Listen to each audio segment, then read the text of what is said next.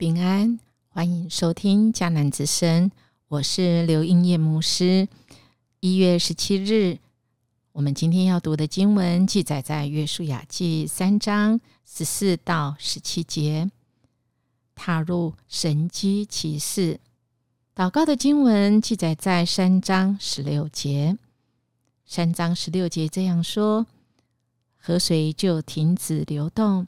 上游的水在撒拉旦附近的亚当城汇集成一道水堤，下游流进死海的水完全被切断，于是民众都从耶利哥对岸附近过去。哇！面对这么不可思议的大自然现象，我们除了大开眼界之外，或许还有些许的惊恐万分，当然，我们也会想到有什么意义吗？如果我们回到经文，我们可以知道那个时候正是收割的季节，而河水涨过两岸，于是民众拔营准备过约旦河，祭司们抬着约柜走在他们前面，祭司们。脚一入水，河水就停止流动。上游的水在撒拉旦附近的亚当城汇集成一道水堤，下游流进死海的水完全被切断。于是民众都从耶利哥对岸附近过去。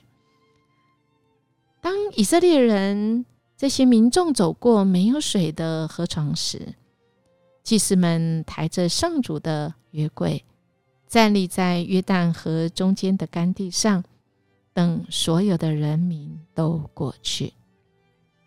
哇，这真的是啊，踏进了这个约旦河的一个神机骑士，踏入神机骑士。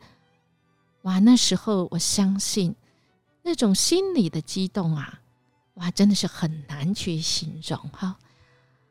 这是这么件大的事情，神真的是显出那个啊奇事、奇妙的事情，就在他们眼前分开来，让他们走过去。而这么奇妙的事情，不是曾经听说，不是他们曾经听说摩西出埃及的时候有经历，而是现在这个眼前就在他们面前。那我们来回想一下。回像经文一说的，一开始说的，当他们预备了，听到约书亚跟他们说：“我们预备要拔营的时候，其实按照人的理性来判断来看，那时候正是收割的季节，河水涨过两岸。其实准备过河是一个很不理智的，早不过河。”晚不过河，而偏偏这个时候，约书亚，你这个领袖是塔卡派克吗？头壳坏掉吗？你何以这个时候要我们走过这个约旦河呢？亲爱大家，我们来想一想，神对约书亚讲，有没有对当时候的祭司跟所有的民众讲？是没有的哦，也就是说，约书亚一个人领受，然后他对众人说，所以就是这些民众、这些以色列人民以及抬约柜的人，他们并没有听到神这么说，神的吩咐，而只有约书亚听见，约书亚领受了这个吩咐，他真的要。刚强壮胆啊！他要勇敢，要坚强，抵挡什么？可能有反对的声音，可能有许多的啊人，一人一口水，一个口水就会把他淹没啊，把他淹死。这个时候，约书亚他要不要忠实来实践神给他们的吩咐跟命令呢？我们看到约书亚选择。忠实来宣告、跟吩咐、跟命令。很美的事情是，这些祭司们相信他们的领袖，而他们的领袖是因着神，他们相信神所设立的仆人。感谢神，很多的时候我们会说：“我相信神，但我愿不愿意更进一步来信任神所设立的仆人呢？”神所设立的属灵领袖，当祭司踏出这一步的时候，他们就经历了奇妙的作为。亲爱弟兄姐妹，因为牧师自己。属于迦南教会的牧者，或许解读这段经文的时候，你会觉得，我的功德厚啊，都给你们牧者讲就好啦。是啊，我们真的是心里会有这样声音。那么，由不得我们没有想到，当时候的这些民众也有可能是这样想哦。幸好，那时候的人，他们只有一种相信，他们相信约书要吩咐他们的往前走，脚踏进去。如果他们不相信那抬约柜的祭司，请你想，你不踏，我们踏，万一水一踏进去不开。那多尴尬，多丢脸呐！可是我们看到这些抬约柜的祭司们，他们顺服、顺灵、奉顺服属灵的领袖，踏出哪一步？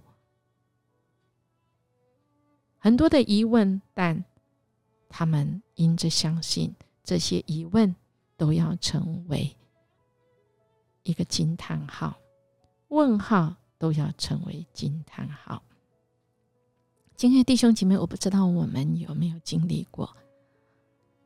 我们相信神对我们说的话吗？我们相信神对他的仆人、他所设立的牧者、长子所说的话，而我们愿意齐心一起来努力吗？我想，迦南教会。就是有这么样很好的信心的前辈，他们愿意跟随主所设立的仆人，我们一起努力，使迦南教会在每一个时代都能够发挥那个影响力。其实那关键其实就正是在那信心跟愿意顺服嘛。我们的属灵前辈在几年前因着信心，我们购买了我们隔壁三十三号的这个新的会堂。我们是不是顺服神所设立的这些领袖他们的决定？我们的决定，我们一起再来开创一个神所应许，使我们经历。那个神迹启示，就是我们能不能同心、重新，我们能不能合一，这是重要的。如果我们能够有信心，也愿意顺服、顺从神，我们只有一个心字，我们就是在各世代，我们发挥影响力。我们在这年轻人赢得。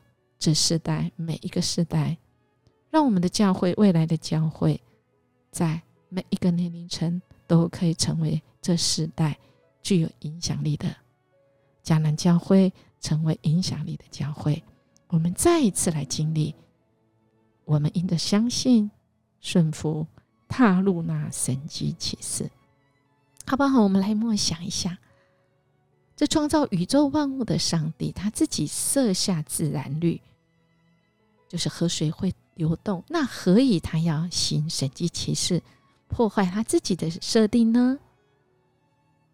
我们一起来祷告，主，我们感谢你，你创造这宇宙万物，使我们从这些你所创造，我们再一次来领受主，你是伟大创造者，主你也是管有掌管万有的主，一切都指向主，你要显明你是一位伟大的神，你是伟大的上帝，而且你有爱有怜悯，主你要带领你的众儿女们，在各世代，我们要再次经历神迹奇事。谢谢主，你的应许也帮助我们。我们这样祈求祷告，奉主耶稣基督的名求，阿门。应验牧师祝福您。今天我们要经历一个神的神迹启示哦。我们明天见。